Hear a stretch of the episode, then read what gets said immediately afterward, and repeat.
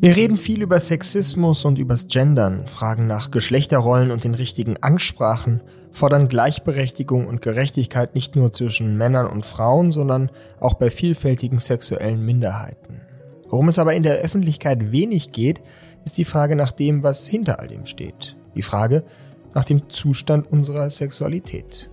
Wie liebt Deutschland? Welchen Einfluss haben die hitzigen Geschlechterdebatten auf unser Sexleben? Was macht der rasant steigende Pornokonsum mit unserer Erotik? Steuern wir auf eine immer mehr sich selbst liebende Gesellschaft zu? Stirbt das Sexleben einen langsamen Tod? Und welchen Stellenwert hat dabei noch die Prostitution, das bekanntlich älteste Gewerbe der Menschheit? Das waren die Fragen, die gestern Abend im Atrium der Berliner FAZ-Vertretung in der Mittelstraße diskutiert wurden. Das war die erste Folge unserer Debattenreihe Junge Köpfe nach der Sommerpause und es ging ziemlich hoch her.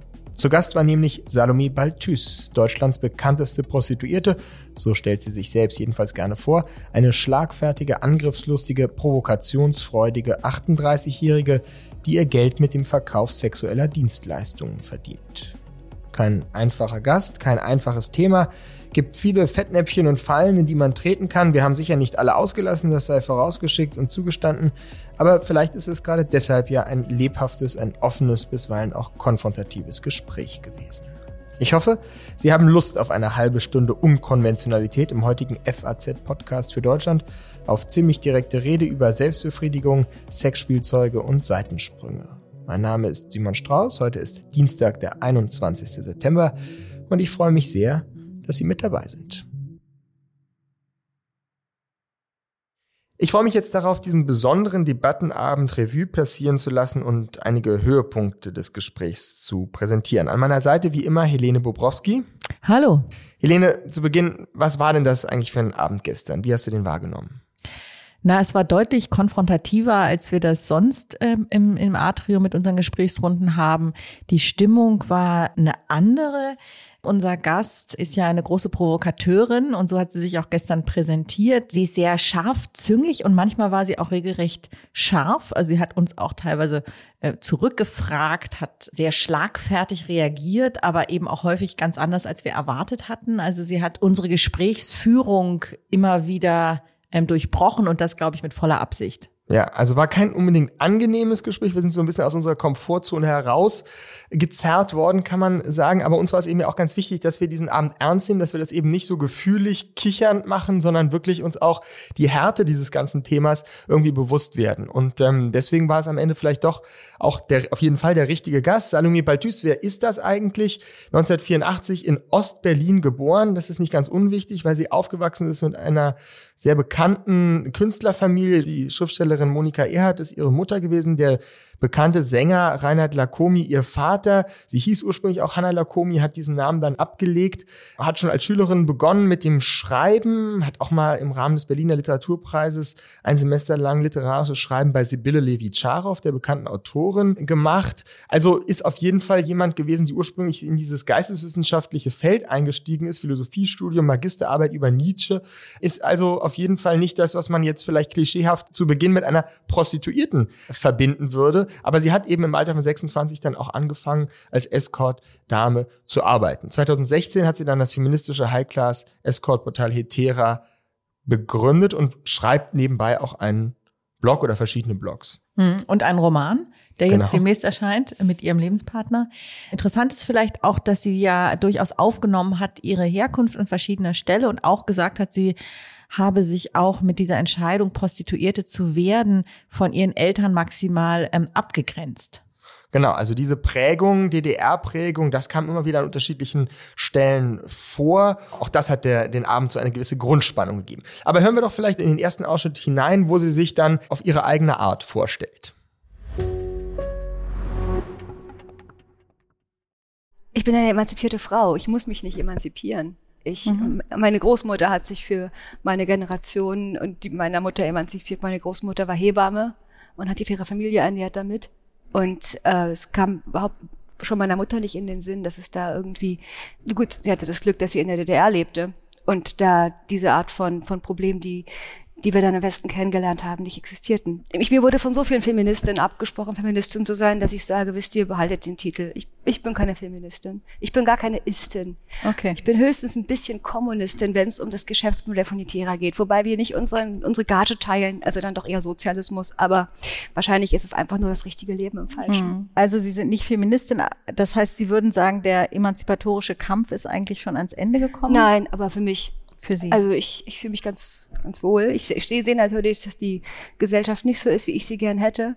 Und das ist sicherlich einer der Gründe, warum ich mir einen der wenigen Jobs gesucht habe, wo es keine Gender Pay Gap gibt. Hm. Ne, eher in, äh, wahrscheinlich in die andere Richtung, oder? Ja, ne, ja, ja, ich glaube. Ja. ja. Eine emanzipierte Prostituierte, so beschreibt sie sich selber, nicht als Feministin, aber mehr aus so einem, wie sie es ja sagt, Kampf, dass sie sich da nicht rechtfertigen will äh, vor anderen Feministinnen. Schon ein interessanter Punkt. Sie hatte auch erzählt, dass es ihr wichtig ist, mindestens auf Augenhöhe mit ihren Freiern zu interagieren, eher darüber stehend, wo sie dann so Scherze machte, dass es ähm, auf die Höhe der Absätze ankam. Aber schon interessant, oder Simon, wie sie sich so vollkommen abgelehnt hat, sich mit diesem Opferstatus, den man sonst Prostituierten zuschreibt, äh, davon ganz klar äh, distanziert hat und gesagt hat, ich bestimme alles, ich bestimme die Preise und so weiter, ich mache, was ich möchte und das, was ich mache, macht mir wirklich Spaß. Also diesen starken Willen, den sie zum Ausdruck gebracht hat, nimmt man ihr das ab? Also ich glaube schon, dass es eine Figur ist, die sie sich da erschaffen hat, in der sie zu Hause ist und eine Figur, die eben auch ein gewisses Rüstzeug natürlich hat, was man sich ja auch ähm, leicht vorstellen kann. Aber interessant, wie du sagst, dass sie diesen Emanzipationsgedanken ganz stark darauf überträgt, zu sagen, das ist ein Geschäft für mich und es ist ein Geschäft wie jedes andere auch und ich bestimme die Preise, die im Übrigen ja relativ hoch sind, nicht? Also 2000 Euro kostet zwei Stunden mit ihr. Das ist jetzt wirklich im absoluten Hochklassensegment angesiedelt, wo man natürlich auch dann, das, darauf kam ja immer wieder auch kritisiert, kritisieren kann, dass sie so tut, als wäre ihre Art der Prostitution die einzige, ja, oder man hat manchmal das Gefühl, wenn ihr zuhört, das ist ja ganz klar, es ist ja hervorragend, wenn das so emanzipiert alles laufen kann, aber Fakt ist natürlich, dass das eine absolute Ausnahmesituation ist, nicht? Ich würde sagen, 90 Prozent der Prostitution, oder wahrscheinlich 95 Prozent der Prostitution läuft eben in ganz anderen Bahnen ab. Und darüber redet sie natürlich weniger, weil sie natürlich auch zu Recht sagt, dafür kann ich nicht reden, der Straßenstrich, die ähm, Menschenhandelgeschichten, das sind vor allem in erster Linie soziale Probleme, die müssen sozialpolitisch gelöst werden. Genau, über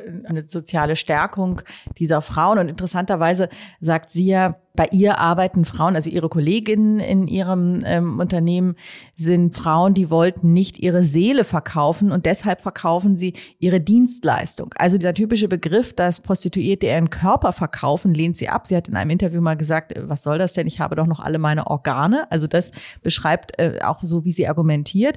Und sie sagt im Grunde genommen, äh, also Prostitution ist ein weniger an Seele verkaufen als zum Beispiel Putzfrau werden. Das hat sie auch in einem Zusammenhang mal genannt und stark kritisiert, dass so sogenannte Aussteigerprogramme dann äh, Prostituierten anbieten, doch putzen zu gehen. Ja, eine ganz interessante Abschnitt unseres Gesprächs gestern drehte sich dann um Pornografie und ähm, da gibt es ja ganz interessante Umfragen, die haben wir zum Teil auch zitiert. Also Pornografie hat enorme Steigerungen der Aufmerksamkeit. Der Lustreport des Sextoy-Herstellers Tenga hat Umfragen gemacht und auf die Frage, ob alleine zu masturbieren oder Sex zu haben schöner sei, haben 38 der befragten Frauen angegeben, dass die Masturbation schöner sei als Sex und knapp die Hälfte der Männer in Deutschland im Alter von 18 bis 54 Jahren finden Sex genauso schön wie Masturbation. Also so ein bisschen hat man schon oder hatten wir ja auch das Gefühl, die Tendenz könnte vielleicht sein, dass Deutschland zu einem sich immer mehr selbstliebenden Land und einer Liebesgesellschaft hinsteuert. Dem hat sie dann aber in einer gewissen Weise widersprochen. Äh, es gab ja ein einen aktuellen Anlass auch, um über äh, Pornografie nochmal zu äh, reden. Die jungen SPDler in Mitte haben nämlich einen Vorstoß gemacht, der heißt, wir wollen sozusagen die Pornografie äh, etwas sauberer machen und den öffentlich-rechtlichen ähm, diesen Auftrag geben. Und da hat sie dann relativ entschieden äh, darauf geantwortet. Ich mag mir gar nicht vorstellen, wenn die Qualität des furchtbar langweiligen deutschen öffentlich-rechtlichen Fernsehens jetzt auch auf dieses wunderbare künstlerische Gebiet ausgeweitet wird. Ich werde mir das nicht anschauen, was die dann da senden. Ich verstehe auch nicht, worum man sich Pornos anschauen sollte, die politisch korrekt sind. Das kann man doch selber machen. Also gut, ich, ähm, ich kann das nur von meinen Bedürfnissen sprechen. Aber mal, mal im Ernst, ich halte es für, ähm, ich halte es für eine Falle ich halte es für eine ganz gefährliche Falle, weil man un unter diesem Ticket dann alle andere Pornografie vielleicht verbieten kann. Und ich würde allen Künstlerkollektiven, die ich so kenne, die alternative, feministisch, wie auch immer, Pornos machen, raten da sehr aufzupassen. Man lässt sich nicht mit der Politik gerne als Künstler und als Sexarbeiter schon gar nicht. 80 Prozent der Pornos, widersprechen Sie mir bitte, sind aber nicht von feministischen Künstlerkollektiven produziert, sondern von Menschen, die, da gibt es ja nun auch eindrucksvolle Dokumentationen drüber, junge Mädchen ausnutzen, ohne gegen ihren Willen oder mit ihrem Willen, ohne dass sie wissen, was für Konsequenzen das hat. Ich meine nur, die Frage ist ja schon... Ich, ich, ich misstraue solchen Aussagen. Ich kenne dazu wenige und ich misstraue auch solchen Dokus. Es gibt so viele Dokus über, über Prostitution, die auch so sagen, okay. hier klären wir auf und wir zeigen euch jetzt, wie die Verhältnisse sind und wo in welcher Gesellschaft wollen wir leben. Wollen wir in einer Gesellschaft leben, wo wir nicht wissen, ob der der Mann gegenüber ein anständiger Bürger ist oder ob der vielleicht schon mal mit einer Nutte geschlafen hat oder ein Porno geguckt hat. Mhm. Und dann fängt das an. Und dann sagen sie, na ja, es gibt ja vielleicht einige Pornodarstellerinnen, die das gern haben, aber es gibt ja auch Kinderpornografie, also diese Vermischung von dem mhm. Illegalen mit dem Legalen, von dem Verbrechen mit der, mit der freiwilligen Arbeit, deren Bedingungen verbessert werden müssen. Das ist eine, eine Methode, die ist mir bekannt. Mhm. Und ich werde nicht auf diesen Zug aufspringen. Und ich glaube auch, klar, die Pornodarsteller sollten selbst ihre Arbeitsbedingungen verbessern. Das, das müssen wir aber äh, die machen lassen. Also sie sind, sie arbeiten da, sie müssen sich organisieren. Also staatliche Eingriffe, gerade in diesen Zeiten, wo so viele Tools genutzt werden, um irgendwelche Strafbedürfnisse zu befriedigen, halte ich jetzt gerade einfach für, für gefährlich. Ich würde sagen, Finger weg. Das ist jetzt natürlich so die interessante Frage, Helene, du jetzt auch als Juristin. Ist das so, dass wenn man als Staat irgendwie versucht, die Welt der Pornografie zu reglementieren, dass man da einfach nur so Strafbedürfnisse erfüllt? Oder ist da nicht auch irgendwie eine Möglichkeit, das äh, richtig und gut zu mhm. machen? Na, da hat sie sich das natürlich in, in meiner Sicht jedenfalls etwas zu einfach gemacht Wobei ich die Argumentation in gewisser Weise verstehe, dass sie sich dagegen wehrt, alles in einen Topf zu werfen. Also sie sagt ja nicht ganz zu Unrecht, Kinderpornografie, Pornografie, das wird alles irgendwie in der Diskussion miteinander vermischt und verbunden. Es gibt ja auch Leute, die, finde ich, zu Recht sagen, man sollte gar nicht über Kinderpornografie sprechen, weil Pornografie legal ist und das dann eben vermischt wird oder äh, Prostitution und Zwangsprostitution irgendwie mehr oder weniger gleichgesetzt wird. Das stimmt nicht. Das stimmt übrigens auch rechtlich nicht. Das Problem ist nur, und da hat sie sich ein bisschen drumherum gedrückt, ist, dass es äh, ganz schwer ist, von außen oder auch insgesamt zu sagen, wer macht das denn jetzt wirklich freiwillig und wer wird dazu gezwungen, wer wird indirekt dazu gezwungen. Und da hat sie mehr oder weniger darauf rekurriert, dass äh, die Freier da nachfragen sollten die, und sich informieren sollten und dass je höher die Preise sind, desto geringer ist die Wahrscheinlichkeit, dass es sich um Zwangsprostitution handelt. Sie ist keine Politikerin, deswegen ist es tatsächlich auch nicht ihre Aufgabe, dieses Problem zu lösen. Aber wenn man darüber debattiert, juristisch, politisch, gesellschaftlich, muss man, glaube ich, sich diesem Problem ernsthaft stellen, wie man damit umgeht, dass ein großer Teil der Frauen sicherlich ja in Abhängigkeitsverhältnissen sind und dass man daran was ändern muss und das ist nicht, sie hat dann ja die Sozialpolitik genannt, also dass es nicht damit getan ist, irgendwie Hartz IV zu erhöhen oder mhm. so. Also da, äh, aber jetzt sozusagen Prostitution und Pornografie in einer gewissen Weise parallelisiert sie ja auch. Und hast du mhm. jetzt gerade auch ja. gesagt, sondern es sind dieselben Probleme, um das naja, es Phänomen halt in den Bereich, Griff zu bekommen. Es gibt einen Bereich, der ist illegal äh, und der ist auch strafbar und es gibt einen Bereich, der ist legal. Mhm. Und das ist auch soweit okay, das haben wir in anderen Bereichen auch. Aber da ist es in diesem Bereich ist es halt noch mal schwieriger als sonst, weil vieles eben nicht in der Öffentlichkeit stattfindet, zu unterscheiden. Und da weigert sie sich halt vollständig oder ist sie scharf gegen jeg jegliche weitere Form der Regulation. Und da bin ich mir nicht so sicher. Aber nochmal dich jetzt zu fragen, ist denn Pornografie eigentlich jetzt rechtlich Fällt das unter sozusagen Kunstfreiheit zum Teil auch, wenn man sagt, also ein hochexpliziter Porno, der offensichtlich mit Schmerz, mit Aggressivität, auch mit ähm, Gewaltfantasien arbeitet, ja, das würde man ja an sich sagen, ist erstmal sieht aus wie eine Straftat, ja. Mhm. Naja, also da ist es eben rechtlich so, ist klar, das ist im, im fällt unter die Kunstfreiheit, auch mhm. Berufsfreiheit. Wenn das Körperverletzungen sind, ist es rechtlich so, dass die im Prinzip, wenn man einverstanden ist, also man kann einwilligen in eine Körperverletzung, bis zu einer gewissen Grenze. Es gibt eine, eine Grenze, wo, wo die Einwilligung, wo dann die, der Bereich der Menschenwürde anfängt, wo die Einwilligung nicht mehr, also zwar erfolgen kann, aber nicht nichts mehr zählt, also nicht mehr zulässig ist. Ähm, dann ist die, ist es trotzdem strafbar. Sprich, wir haben zwei Fragen. Die eine Frage ist, haben die Frauen wirklich eingewilligt oder wurden sie dazu gezwungen? Mhm. Das ist schon mal Punkt eins. Oder möglicherweise übrigens auch die Männer, die können wir auch nicht ganz außen vor lassen. Ja. Ist, und der zweite Punkt ist halt, ist das jenseits der, der Einwilligungsfähigkeit? Also geht es irgendwann um die Menschenwürde, um entwürdigende Geschichten, wo eine Einwilligung unwirksam wäre. Mhm. Das Sehr. muss man sich halt anschauen und da, da kann man auch nicht einfach wegschauen und sagen, das ist, hier gibt es ein Strafbedürfnis. Genau. Und alles mit dem Schlagwort liberal ähm, ist das Beste sozusagen zu, zu handeln. Ja, das, das kam am Ende ja, da kommen wir auch gleich nochmal zu, gab es ja auch ein bisschen nochmal Widerspruch, dieses alles in einen Topf werfen. Aber vorweg, jetzt als letzte Passage aus unserem Gespräch, vielleicht noch einmal eine Stelle, wo sie ähm, ja relativ persönlich wurde. Das wurde sie an verschiedenen anderen Stellen auch, aber hier fand ich, hat es eben wirklich auch eine besondere Anziehungskraft, ihre Argumentation, indem sie nämlich einerseits über ihre Idealvorstellung einer ja, eines prostituierten Landes äh, redete und auf der anderen Seite darüber Auskunft gab, warum sie am liebsten gar nicht mit attraktiven, sondern mit hässlichen Männern schläft. Es kann ein sehr cooles Laufhaus geben, könnte ich mir vorstellen, wo man vielleicht ähm, unten ist die Kinderbetreuung oder irgendwie und dann gibt es da Schulungen tagsüber mhm. und dann kann man da auch wohnen und äh, also ich, ich habe auch mal. Gibt sowas schon oder ist es Nein, es ist in meiner Fantasie. Ja, ja. Also ich, ich, ich könnte mir ein wunderbares cooles Bordell meines Vertrauens ja. vorstellen, wo vielleicht Frauen arbeiten, die da ganz gerne vor Ort sind und mhm. sich untereinander die Kontakt wollen, die nicht so alleine in so ein Hotel reingehen, ist auch nicht jeder Frau Sache mit so einem Mann ganz alleine. Bei einem Bordell ist es zumindest der Vorteil, dass man sofort Feedback hat und dass da immer jemand ist, den man rufen kann, mhm. wenn es ein gutes Bordell ist. Haben Sie eigentlich Kontakt auch mit männlichen Prostituierten? Also gibt es da einen Austausch oder ist das sozusagen eine Doch, völlig andere Welt? Ja. ja? Mhm. Mhm. Und die haben es aber schwerer noch eigentlich, würden Sie sagen? Naja, das ist so, ähm, die meisten sind haben natürlich auch männliche Kunden, das sind, und, weil die meisten, die Menschen, die Sex kaufen, nun mal Männer sind. Es gibt aber auch einige Frauen. Das ist das Problem. Frauen haben eben weniger Geld und deswegen kann man da nicht so hohe Preise eigentlich nehmen. Ich habe auch viele Bewerber, Männer, die aber wenn ich dann sage, gut, ich würde ich, können wir machen, aber würdest du dann auch mit allen Geschlechtern schlafen? Weil das machen wir auch. Also, nein, nein, nur mit Frauen. Und, und eigentlich auch nur mit Frauen unter 40 und nur wenn sie gut aussehen, dann sage ich, come on, also bist du sicher, dass du den Job willst? Also dann geht's dann halt nicht. Aber, aber man hat schon auch die Möglichkeit abzulehnen. Also sie, sie sortieren ja wahrscheinlich auch aus. Ja, aber ne? ich gehe doch nicht nach dem Aussehen. Ich gehe danach, wie jemand sich mir gegenüber verhält, ob er gepflegt ist. Aber mhm. ähm, gut, ich könnte es, aber das mache ich halt nicht weil mhm. ich finde es viel interessanter, mit hässlichen Männern zu schlafen. Ah, interessant. Warum? Weil ähm, schöne Männer sind oft eitel und langweilig. Hässliche mhm. Männer, wenn sie das wissen, dass sie hässlich sind, haben oft so ein interessantes Selbstbewusstsein und sind auch, können es auch gut kompensieren durch mhm. Technik. Mhm. Und schön bin ich für meine Begriffe jedenfalls genug alleine. Und außerdem macht ja auch Sex und Erotik die Hässlichen schön. Und es ist eine, immer eine wunderbare Beobachtung zu sehen, wie denn jemand so, sich so verklärt im Gesicht.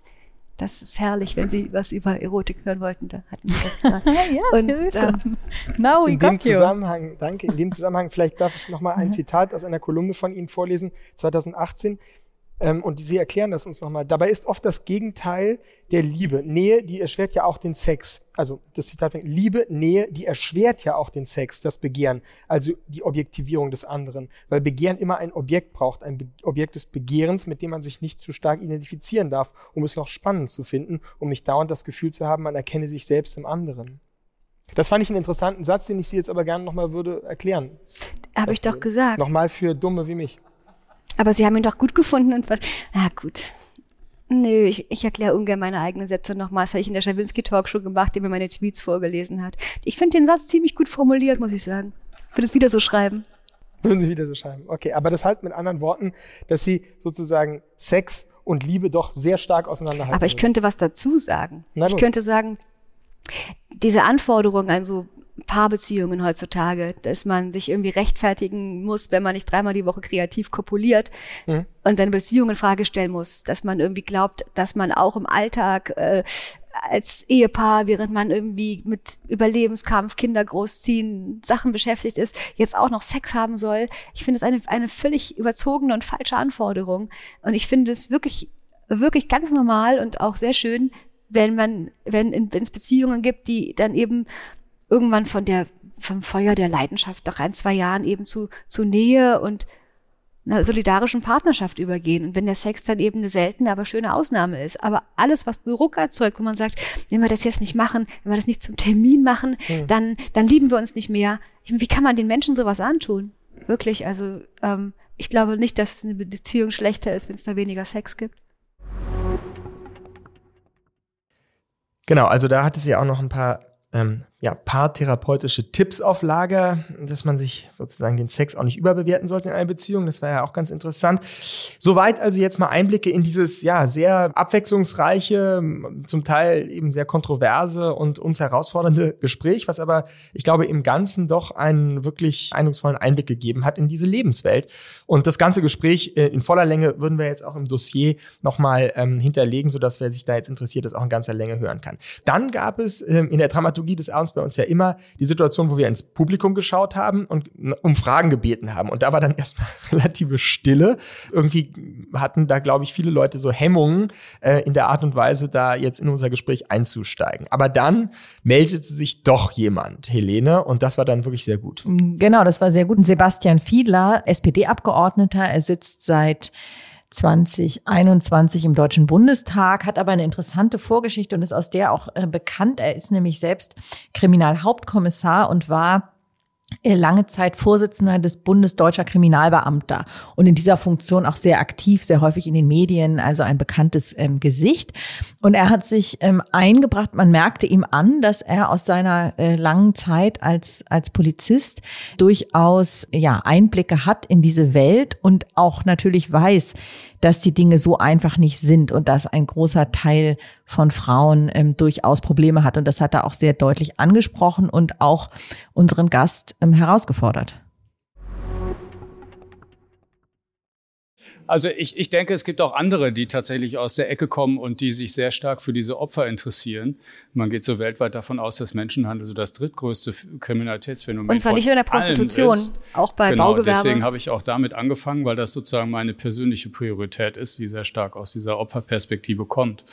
Und mich hat jetzt so ein bisschen gestört, dass sie sozusagen die unterschiedlichen Themen in einem Atemzug so hintereinander gereiht haben. Und äh, das ist ja gar kein Widerspruch dazu, dass man mit Menschen spricht, die äh, tatsächlich sich ausgesucht haben, in diesem Beruf zu arbeiten. Mir ist nur die Trennung wahnsinnig wichtig, weil sonst so ein bisschen hinten rüberfällt, in welcher Situation sich vornehmlich Frauen befinden, die äh, auf äh, schmutzigste Art und Weise durch üble äh, Kriminelle tatsächlich in die unterschiedlichsten, insbesondere westlichen Länder gebracht werden und auf brutalste Art und Weise ausgebeutet werden. Das muss man schon so aussprechen, wenn man sozusagen auf der anderen Seite von denen spricht, die sich das ausgesucht haben. Ich, also das wäre mir wichtig, das zu differenzieren. Und ich würde auch äh, Sie bitten, vielleicht nicht allen Politikerinnen und Politikern zu unterstellen, dass sie dann nicht mit Herzblut sich versuchen, für die Opfer zu engagieren. Das tue ich gar nicht. Ähm aber gut, dass Sie das ansprechen. Keine Frau oder kein, kein, kein Mensch, der äh, freiwillig und legal Sexarbeit macht, profitiert in irgendeiner Weise davon, dass es diese Opfer gibt. Auch rein ökonomisch übrigens nicht. Es, es ähm, zerstört das Verhältnis der Kunden zu uns, es zerstört den Ruf der Branche und ähm, wir wissen auch nicht, wie wir mit diesen Frauen umgehen sollen. Wir haben keinen Kontakt zu denen. Wir kennen die nicht, weil sie sich ja auch nicht bei uns melden. Das Einzige, was wir irgendwie sagen, machen können, ist halt Flyer verteilen in Bordellen, die dann weggeworfen werden. Also was sollen wir, ich meine, was soll man machen? Ich meine, es gibt Armut, es gibt diese, diese Frauen haben, haben Gründe, warum sie in die Hände dieser Menschen geraten. Und da ist eben Sozialpolitik gefragt. Und da sehe ich Ihre SPD in der Pflicht als soziale Partei.